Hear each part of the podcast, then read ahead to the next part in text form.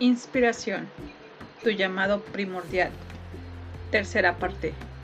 Dar y recibir inspiración.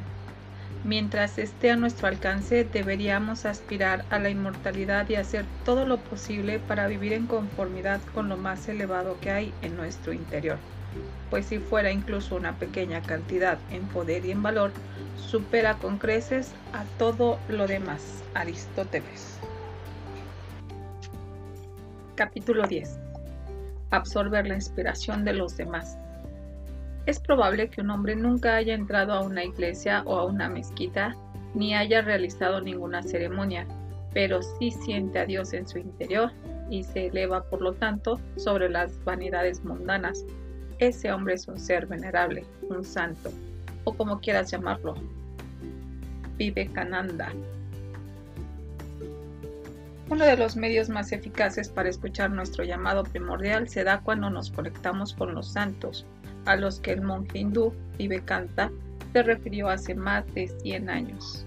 Los hombres venerables mencionados en este contexto no tienen que estar relacionados necesariamente con una práctica religiosa.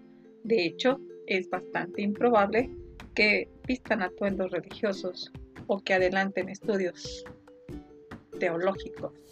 Más bien, esos seres que consideramos como portadores de la inspiración serán quienes nos irradien energía espiritual y encajen dentro de la brillante observación de Vivekananda. Ellos han alcanzado un mayor nivel de conciencia de Dios que las demás personas, han suspendido su ego y han vivido desde la perspectiva de una energía elevada. Son seres espirituales que tienen una experiencia humana y no al contrario. Una de las cosas que sabemos con tal certeza sobre la energía es que cuando una energía más rápida o elevada entra en contacto con vibraciones más bajas, éstas se transforman en energías más elevadas. Así, la luz que ilumina un cuarto oscuro no solo elimina la oscuridad, sino que también convierte esa oscuridad en luz. Si te interesa este tema, te sugiero que leas mis libros La fuerza del espíritu. Hay una solución espiritual para cada problema y el poder de la intención. El paralelo que hago aquí es cuando entramos al campo energético de alguien que se ha conectado con el espíritu. Descubrimos que no solo renunciamos a nuestra falta de inspiración, sino que también nos contagiamos de su energía más elevada. En otras palabras, nos inspiramos solo por estar en su presencia. Sin embargo, identificar a quienes realmente viven sus vidas en espíritu no es tan simple como suena. Lo que no son las personas inspiradoras. Es posible que alguien alcance una posición más alta, que reciba muchos galardones, que sea ampliamente admirado y respetado, pero que no viva en espíritu. Las personas inspiradoras no necesariamente están altamente motivadas en el sentido que la sociedad le da este término. Después de todo, es probable que estos individuos busquen tan solo más símbolos de éxito, satisfacer su deseo de dominar y controlar a los demás y adquirir tanto poder como sea posible. Las personas que nos han motivado tampoco son necesariamente inspiradoras. Podemos haber sido motivados por quienes nos amenazaron, golpearon, maldijeron o nos dijeron tontos por no hacer lo que ellos creían que debíamos hacer. Claramente, la inspiración no era parte de su motivación. Tampoco podemos asumir que todos los maestros están viviendo su llamado primordial. Un buen instructor puede saber mucho sobre un tema en particular y ser extremadamente efectivo en transmitirles ese conocimiento a los estudiantes, pero pueden estar muy desconectados de la conciencia de Dios. Muchas veces los profesores tienen una autoestima tan baja que se entregan de lleno a algo muy lejano de su verdadero llamado especialmente cuando un gran talento para la enseñanza puede llenar un vacío y parecer un sustituto de ese llamado. No estoy diciendo que los profesores no tengan conciencia de Dios, pero no hay que creer que un instructor talentoso viva automáticamente en espíritu. Una persona puede tener las mayores credenciales intelectuales y, sin embargo, estar separada de su espíritu. La capacidad para citar fuentes históricas, hablar con elocuencia y obtener títulos académicos no significa necesariamente que alguien pueda inspirar a los demás. Una vez más, esto tampoco descalifica a ese individuo. Las personas más inteligentes pueden parecernos pasadas por su complicidad y jactancia o ser tan cerebrales que tenemos dificultades para saber de qué están hablando. No confundas la intelectualización con la inspiración. El viaje a nuestro llamado primordial no es una tarea académica. No tenemos que presentar exámenes escritos, sacar notas, entregar informes ni obtener títulos. Es importante entender que cualquiera de los parámetros tradicionales del éxito, como los ascensos laborales, la riqueza, la aclamación pública, la ropa costosa, la presencia imponente, la actitud verbal, el vocabulario extenso, la apariencia carismática, la fama y todo lo demás no significa necesariamente que sea una persona inspiradora. De hecho, algunas personas que ocupan lugares muy destacados según los parámetros del éxito basados en el ego me parecen totalmente faltas de inspiración y me cuesta relacionarme con ellas. Aunque la fama en todas sus modalidades parece ser altamente deseable y es el tema de innumerables programas televisivos que hablan sobre las vidas de quienes aparecen en las noticias, particularmente en la industria del entretenimiento, esto no refleja en lo más mínimo la capacidad de inspirar a los demás. Cuando una de mis hijas me dijo que su meta era ser famosa, le aconsejé que cambiara sus objetivos, que viviera y actuara de acuerdo con su pasión y que luego dejara que la fama hiciera lo suyo. He conocido a muchas celebridades en muchos ámbitos diferentes y puedo asegurar que la notoriedad pública no es de ningún modo señal de que esa persona esté conectada con el espíritu.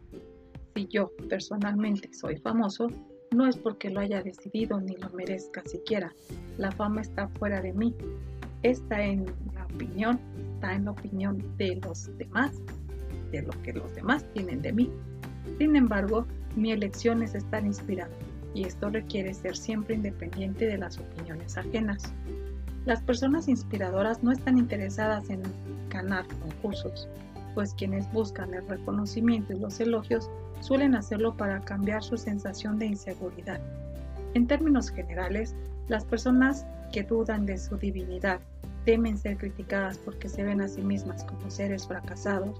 En consecuencia, todo el tiempo tratan de agradarles a todas las personas que conocen y a pesar de su popularidad obvia, son desastrosas en el campo de la inspiración necesito hacer una aclaración. No pretendo en modo alguno sugerir que una persona que ha obtenido una gran fama o popularidad esté por ello descalificada para ser una fuente de inspiración. Todo lo contrario. Muchas de las personas inspiradoras que he conocido en la vida han alcanzado reconocimiento mundial. Simplemente te invito a no equiparar la inspiración con el reconocimiento. Lo que son las personas inspiradoras. Veamos ahora las cualidades que encontramos en las personas inspiradoras, es decir, en aquellos individuos especiales que se han elevado sobre su ego y sobre las vanidades mundanas y que de manera alguna eh, en nuestra conciencia y asociación con ellos nos permite elevar nuestras vibraciones al nivel del espíritu. A lo largo de los años y puesto que enseñé en una importante universidad y di muchas conferencias a públicos de expertos, he tenido el innegable placer de estar en compañía de algunas personas extremadamente informadas. También he recibido la bendición de asociarme con varias personas muy sabias que han logrado la iluminación en sus vidas y que son también maestros espirituales. He observado que cuantas más experiencias parecen tener los así llamados expertos, menos alegría parecen sentir, mientras que las personas realmente sabias poseen un aura de alegría que impregna sus seres, la cual irradian y les produce un fuerte impacto a los demás. Podemos utilizar este índice de alegría como un parámetro no científico de la inspiración. Cuando conocemos otros individuos que supuestamente viven en espíritu, debemos formularnos las siguientes preguntas. ¿Parecen tener un corazón entusiasta que les envía señales para amar al mundo y a todos los que están en él? la labor que realizan les produce júbilo? ¿Consideran al mundo como un lugar amable? ¿Están en paz consigo mismos? ¿Parecen ser amables en vez de criticar a los demás? ¿Tienden a ser alegres? ¿Les gusta jugar? ¿Se sienten eufóricos cuando están en compañía de niños y ancianos? ¿Aman la naturaleza? ¿Se maravillan ante el mundo? ¿Escuchan en vez de dar sermones? ¿Están dispuestos a ser tanto estudiantes como profesores? ¿Expresan una humildad racional? ¿Son accesibles? ¿Parecen haber domesticado su ego? ¿Consideran a todas las personas como sus semejantes? ¿Están abiertos a nuevas ideas? Las respuestas a todas estas preguntas nos ayudarán a determinar si esa persona es una influencia potencialmente inspiradora en nuestra vida. Aquellos que tienen el don de la inspiración irradian algo que es difícil de definir en términos intelectuales y sin embargo es algo totalmente reconocible por la forma en que nos sentimos ante su presencia. Podemos percibir que están alineados con la fuente de energía de la que provenimos todos percibimos un lugar en su interior que resuena profundamente dentro de nosotros, un reconocimiento vibratorio de la inspiración y que tienen mucho para ofrecernos. Reconocemos su energía espiritual elevada que quiere manifestarse en nuestra vida. Cuando sentimos esta resonancia, se refleja en una sensación semejante a una ducha tibia y reconfortante que circula en nuestro interior. Cuando estoy en presencia de una persona inspiradora, lo primero que noto es que esa lluvia me invade. Es como una oleada de energía que se desliza lentamente por mis hombros y espalda y sé que algo está pasando en términos energéticos. Aunque no pueda verla, tocarla, olerla ni escucharla, sé que estoy experimentando un cambio que me hace sentir increíblemente bien. O como lo pienso yo, increíblemente Dios mis experiencias con otras personas inspiradoras. En esta sección me gustaría ilustrar lo que son las personas inspiradoras y mencionar algunos individuos que han tenido un impacto particular en mi vida gracias a su energía elevada. Recuerdo claramente la crisis de los misiles cubanos que ocurrió hace más de 40 años.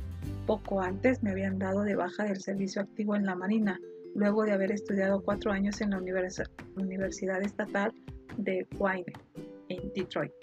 Si Estados Unidos hubiera declarado una guerra a la Unión Soviética, yo hubiera sido uno de los primeros en ser llamados a prestar servicio activo, pues había desempeñado un cargo clasificado como de alto secreto. Pero antes de preocuparme por mi situación, me preocupaba básicamente la tensión que vivía toda la población mundial, es decir, las consecuencias que tendría un enfrentamiento nuclear, el cual pondría toda la civilización en riesgo. Nunca olvidaré la escena recreada con tanto acierto en la película Trece días. Luego de ser presionado por sus asesores militares para atacar a Cuba con armas nucleares y de ser aconsejado por otros para tomar una decisión que podría conducir a la guerra, el presidente Kennedy se retiró a sus aposentos de la Casa Blanca y recordó lo que creía ser el deber más importante del presidente, mantener al país por fuera de la guerra, como ya había combatido en una batalla que había cobrado la vida de Joseph, su hermano mayor.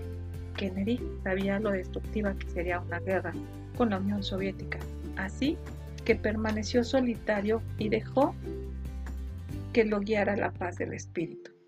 La idea de un bloqueo y orar por una solución pacífica se apoderó de él acudió al espíritu en un momento de crisis y estar en espíritu antes de estar en ego fue algo que cambió el curso de la historia.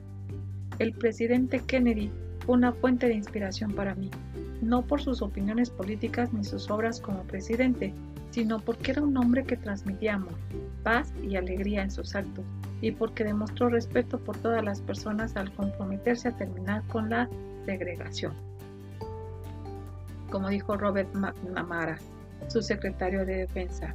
Si Kennedy no hubiera muerto, la guerra de Vietnam no, no habría ocurrido. Esto se debe a que el presidente creía que la guerra era el último recurso y que su tarea primordial como presidente era la manutención de la paz. A comienzos de los años 60 me pareció que Kennedy era una persona inspiradora y me he seguido sintiendo profundamente conmovido por su espíritu a través de mi vida. Kennedy realmente me inspiró. 1978. Fui invitado a Viena para participar en una presentación ante un grupo de jóvenes presidentes de compañías. Fui asignado a un panel en el que estaba un hombre que había sido una gran fuente de inspiración para mí, Víctor Frank, un médico que estuvo detenido en un campo de concentración durante la Segunda Guerra Mundial. Mientras estaba recluido, redactó unos escritos que se convirtieron en un libro titulado El hombre en busca de sentido. Esta obra, que me conmovió profundamente, no solo ilustra cómo el doctor Frank sobrevivió a los horrores de Auschwitz, sino también cómo les ayudó a otros prisioneros a hacer lo mismo. Al enseñarle a sus compañeros a encontrar significado e incluso alegría en la cabeza de un pescado flotando en el agua sucia de la sopa, les enseñó a estar con su espíritu y a inculcárselo a quienes estaban renunciando a la vida.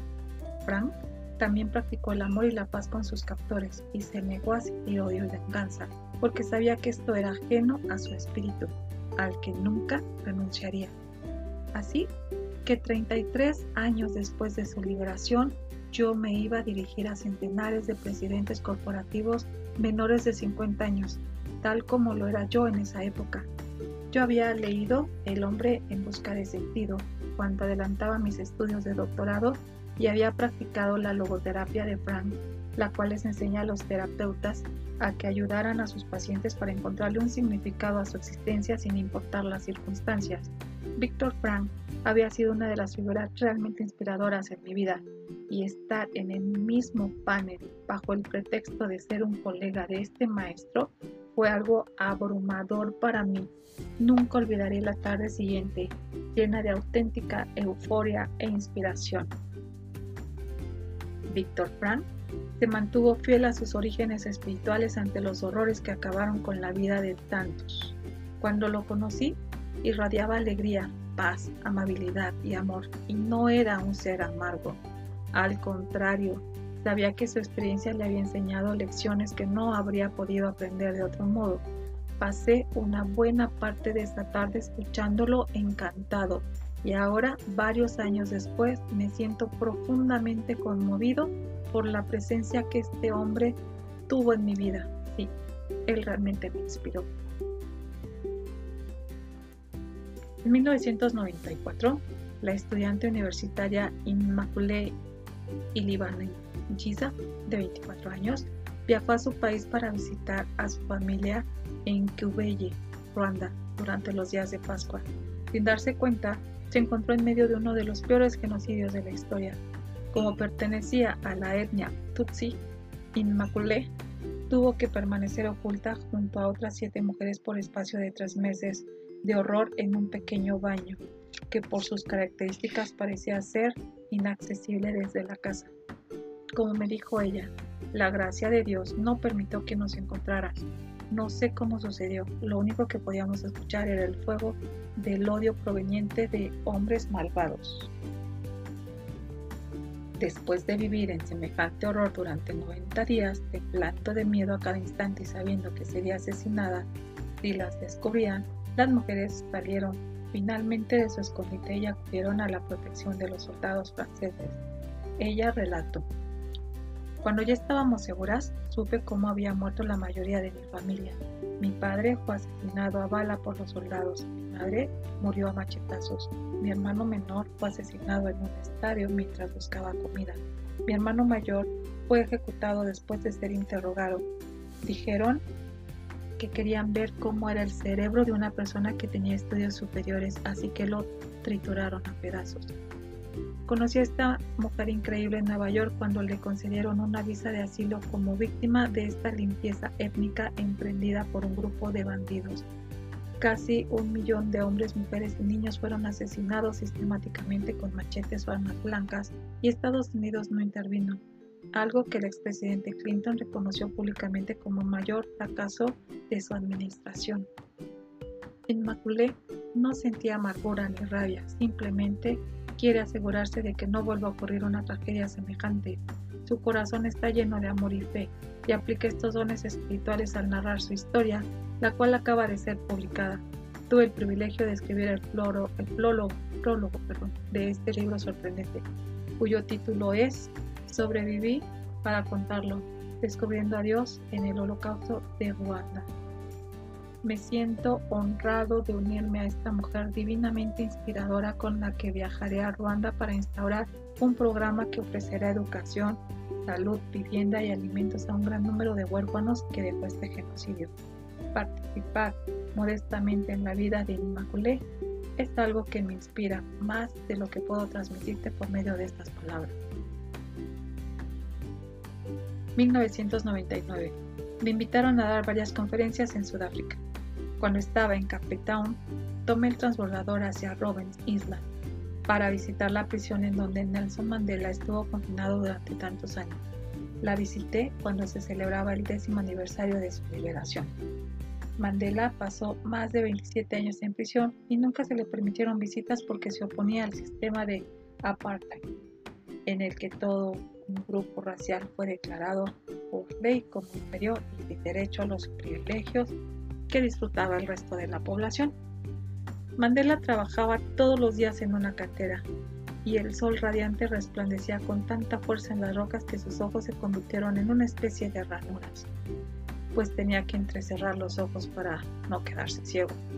Pasé 30 minutos en esa cantera y los ojos me ardieron durante todo el día. Imagínense los daños oculares que sufrió Mandela luego de pasar tantos años al sol. Mandela indagó en lo más profundo de su ser y cuando fue liberado salió de la prisión con su corazón lleno de perdón y reconciliación. Haberse mantenido en espíritu fue la fuerza que contribuyó a desmantelar el apartheid y a su elección como presidente de la naciente democracia en Sudáfrica pocos años después. Mientras yo meditaba fuera de la celda de este gran hombre, sentí esa ducha cálida en mi interior que describí anteriormente Luego recibí un ejemplar autografiado de su libro, El largo camino hacia la libertad, el cual considero un tesoro. Nelson Mandela transmitió la energía espiritual del amor, la paz, la amabilidad la tolerancia durante todas sus tribulaciones. Y esta energía espiritual marcó un camino que cambió para siempre a África y al mundo. Sí, él me inspiró. Más cerca de casa fue inspirado también por la señora Oliver Fletcher. En 1956 yo estaba tomando biología por segunda vez en la escuela secundaria de Denby, en Detroit. Había perdido esta materia el año anterior debido a mi terquedad. Me negué a hacer una colección de hojas que mi yo de 15 años percibía como una tarea absurda. En esta época mi madre se estaba divorciando de mi padrastro alcohólico y yo trabajaba todas las tardes en una tienda de comestibles así como los sábados y domingos. La señora Olive Fletcher fue mi profesora, mi profesora cuando repetí biología y fue la primera profesora, profesora que se interesó personalmente en mí. Me ayudaba después de clases, me llamaba a mi casa para ver si yo estaba bien cuando mis padres discutían y peleaban, y me dejaba dormir en clase cuando había hecho mis tareas. También me animó a servirles de tutores a otros estudiantes porque reconoció algo en mí que nunca escuché de otro profesor. Ella me dijo que yo era brillante y que mi mente me llevaría a donde yo quisiera. Esta mujer increíble me invitó incluso a jugar polos con ella y su esposo. Antes de conocerla nunca había imaginado que los profesores fueran humanos, menos que invitaran a los estudiantes a jugar los polos. Esta mujer también fue la primera figura autoritaria que valoró mis preguntas y que algunas veces toleró mi mal comportamiento. Al vivir en espíritu, ella me mostró que yo era digno de ser amado por una persona que detentaba una posición de autoridad. Gracias a la inspiración de la señora Fletcher, pasé de perder la materia el año anterior a sacar la máxima calificación. Yo quería sobresalir porque ella tenía mucha fe en mí Ahora, exactamente medio siglo después, la señora Fletcher ha sido la única persona durante todos mis años escolares que cambió el rumbo de mi vida y pasé de ir en contra del sistema a ser capaz de adaptarme sin tener que renunciar. Sí, ella realmente me inspiró. Para hablar de otro tema, el cantante Don McLean leyó en 1971 un libro sobre la vida del famoso artista Vincent Van Gogh. y quedó tan conmovido por el esfuerzo realizado por el pintor para mantener su salud mental, así como para ser amado y comprendido, que compuso una canción. Su título era Vincent y la compuso mientras miraba el famoso cuadro de Van Gogh que tiene el mismo título de la canción. Cada vez que escucho esta melodía y recuerdo la inspiración que le produjo la vida de Van Gogh, también me siento inspirado. Se me salen las lágrimas y prometo ser más comprensivo y compasivo con quienes luchan por conservar la salud mental, así como lo hizo Van Gogh.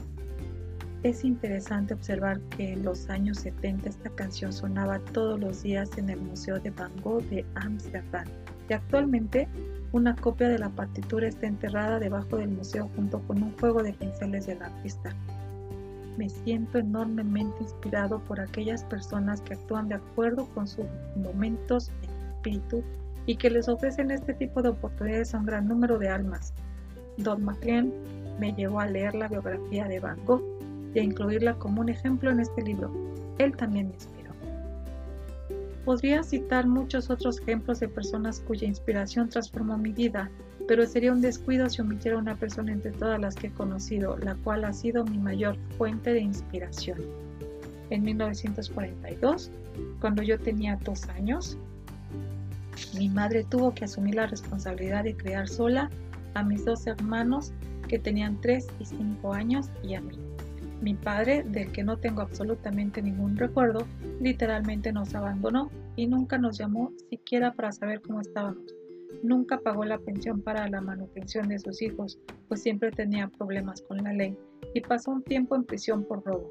Simplemente se marchó y nunca miró hacia atrás. Después de mi nacimiento, mi madre me llevó a su pequeño apartamento al oriente de Detroit y descubrió que mi padre había dejado a Dave mi hermano de tan solo 16 meses, bajo el cuidado de Jim, mi hermano de 4 años, para irse a vivir con una mujer en Ann Arbor, a unos 60 kilómetros de nuestra casa. Intenta imaginar la situación. Es la década de los 40 y la depresión económica ha dejado a casi todos los ciudadanos arruinados. No hay programas gubernamentales de ayuda para tres niños menores de 4 años, un padre alcohólico que se niega a trabajar, le robaba dinero a quien puede, cambiaba con frecuencia de mujeres y ha dejado a su esposa y a los tres bebés. Uno de ellos padece anemia y necesita cuidados médicos prácticamente inexistentes para una persona pobre. Sin embargo, en medio de esta situación aparentemente desesperante, existe una mujer que sueña que su vida puede y va a ser mejor. Después de divorciarse, mi madre quedó completamente sola Trabajó en una tienda de dulces y luego como secretaria de la corporación Chrysler, donde ganaba unos 17 dólares por semana. Se vio obligada a dejarnos a Dave y a mí en un orfanato de la iglesia metodista y a Jim en casa de nuestros abuelos. Su pesadilla se había hecho realidad, su familia estaba separada y el prospecto de que esta situación se hiciera permanente fue demasiado devastador para ella. Sin embargo, conservaba una visión de que nunca olvidó una visión que nunca olvido. Algún día y de algún modo me reuniré con mis hijos y los crearé bajo el mismo techo. Desafortunadamente eran épocas difíciles y esta situación se prolongó durante varios años. Mi mamá nos visitaba con la mayor frecuencia posible. No tenía auto ni licencia de conducción y trabajaba unos 30 kilómetros de McClemens, donde nosotros vivíamos. Era como si viviéramos a 23 mil kilómetros de distancia pues no había un transporte regular ni ella tenía dinero para visitarnos. Sin embargo, mi madre era una persona determinada. Se casó con un hombre a quien no amaba para poder reunirse con nosotros. En 1949 nos mudamos a un departamento realmente pequeño al oriente de Detroit. Al igual que mi padre, nuestro padrastro también era un alcohólico responsable. El alcohol se convirtió en su refugio y muchas veces se comportaba de manera agresiva pero mi madre, quien se negaba a separarse de sus hijos, continuó trabajando inalcanzablemente. Se levantaba todos los días a las 5 de la mañana y nos preparaba el desayuno y el almuerzo. Tenía que esperar afuera en las heladas mañanas de invierno mientras tomaba tres camiones para ir al trabajo y regresaba a casa a las 5.45 de la tarde para prepararnos la cena. Mis hermanos y yo vendíamos periódicos o trabajábamos como ayudantes de bodega pero el trabajo más duro recaía en los hombros de esta mujer que nunca se quejaba y siempre estaba alegre. Sus fines de semana eran así.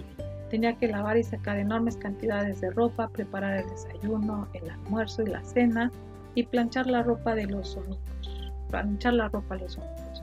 El trabajo nunca terminaba y sin embargo, ella era el alma más alegre, hermosa y amorosa que podía existir. Todos mis hermanos y mis amigos iban a nuestra casa para estar con mi madre, pues la amaban, y les encantaba ir a nuestra casa por la energía que ella irradiaba. Mi madre vivió en espíritu y a todos nos ofreció inspiración. Ninguno de nosotros le contestó o fue respetuoso con ella. Imponía respeto, pero nunca nos lo exigió. A pesar de todas las obligaciones que tenía, siempre salía de casa muy arreglada, pues estaba orgullosa de sí y nos enseñó a hacer lo mismo gracias a su ejemplo. Nunca abandonó su papel de madre mientras se divorciaba de su segundo esposo debido a su alcoholismo incontrolable.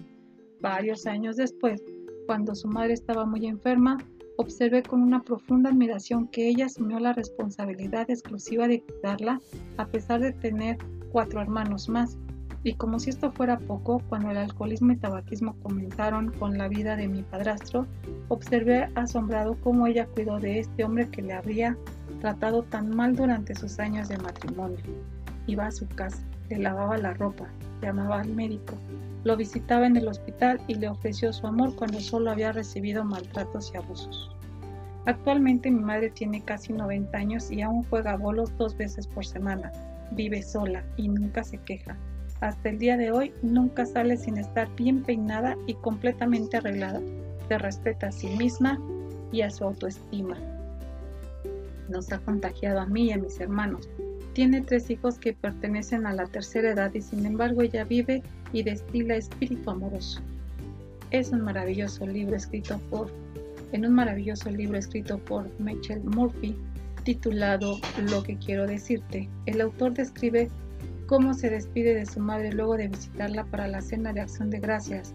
Él se disculpa con amabilidad porque tiene que irse, lo que genera el siguiente homenaje que incluyo aquí. Me gustaría decirle estas hermosas palabras a mi madre. Lo que quería decirte era que, ¿cómo puedo decirle adiós a la persona que fue la primera en abrazarme, en alimentarme y en hacerme sentir amado? Debe ir de un lado a otro y realizar las labores mundanas que a todo el mundo le parecen tan rutinarias, pero para mí las cosas que hiciste con tanto amor año tras año levantaron y reforzaron los pilares y estructuras que hicieron de mi mundo un lugar más seguro y placentero para crecer. Todo lo que soy y lo que tengo te lo debo a ti.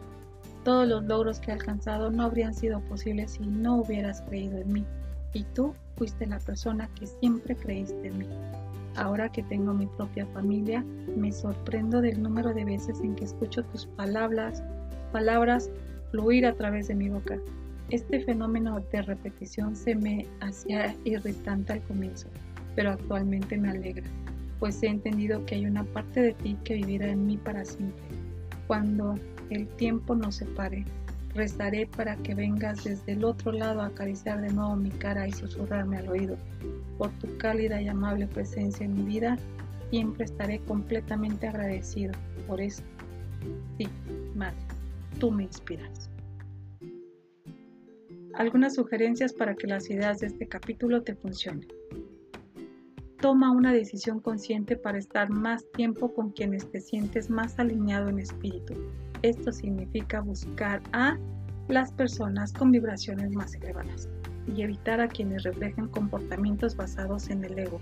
Recuerda que las energías más elevadas anulan tus tendencias más bajas y hacen que tus frecuencias estén alineadas con las del espíritu. Utiliza tus corazonadas para determinar si estás en los lugares adecuados con las personas adecuadas.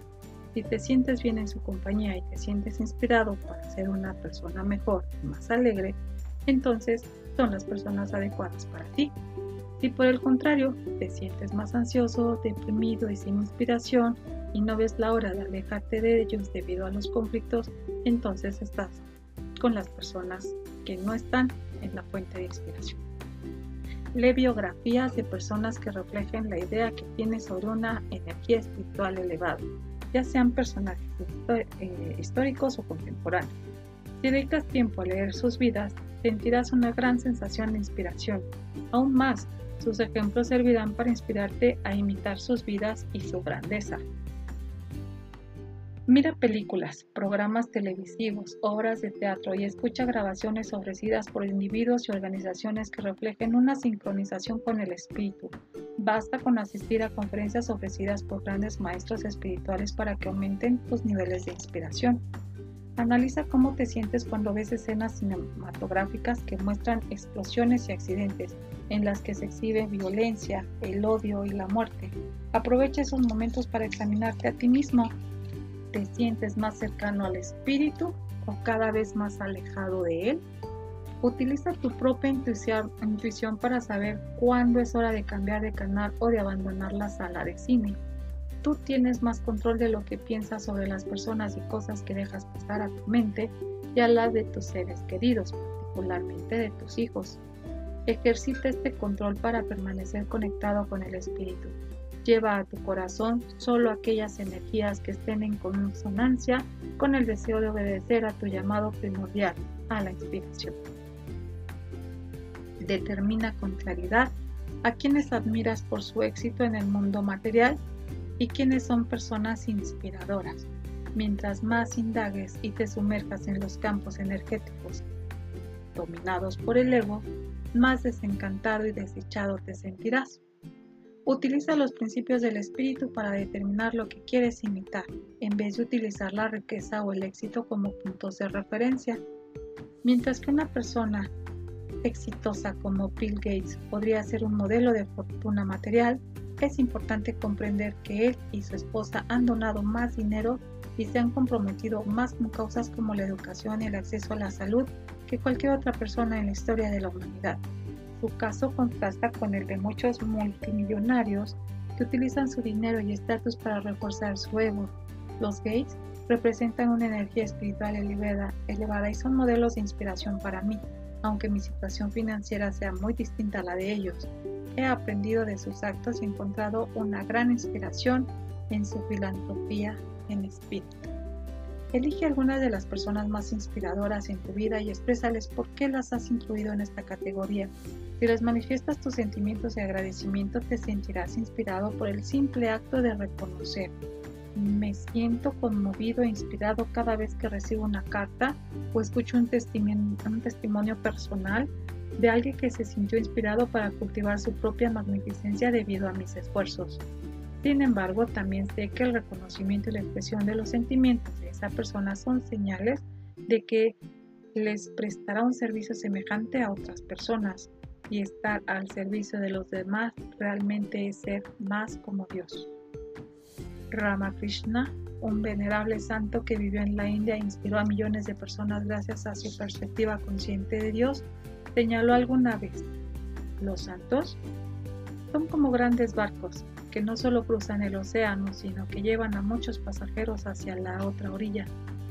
Espero que tú seas como esos grandes barcos, pero si no lo eres, Permítete sentirte como uno de esos pasajeros afortunados. Embárcate pasando al próximo capítulo.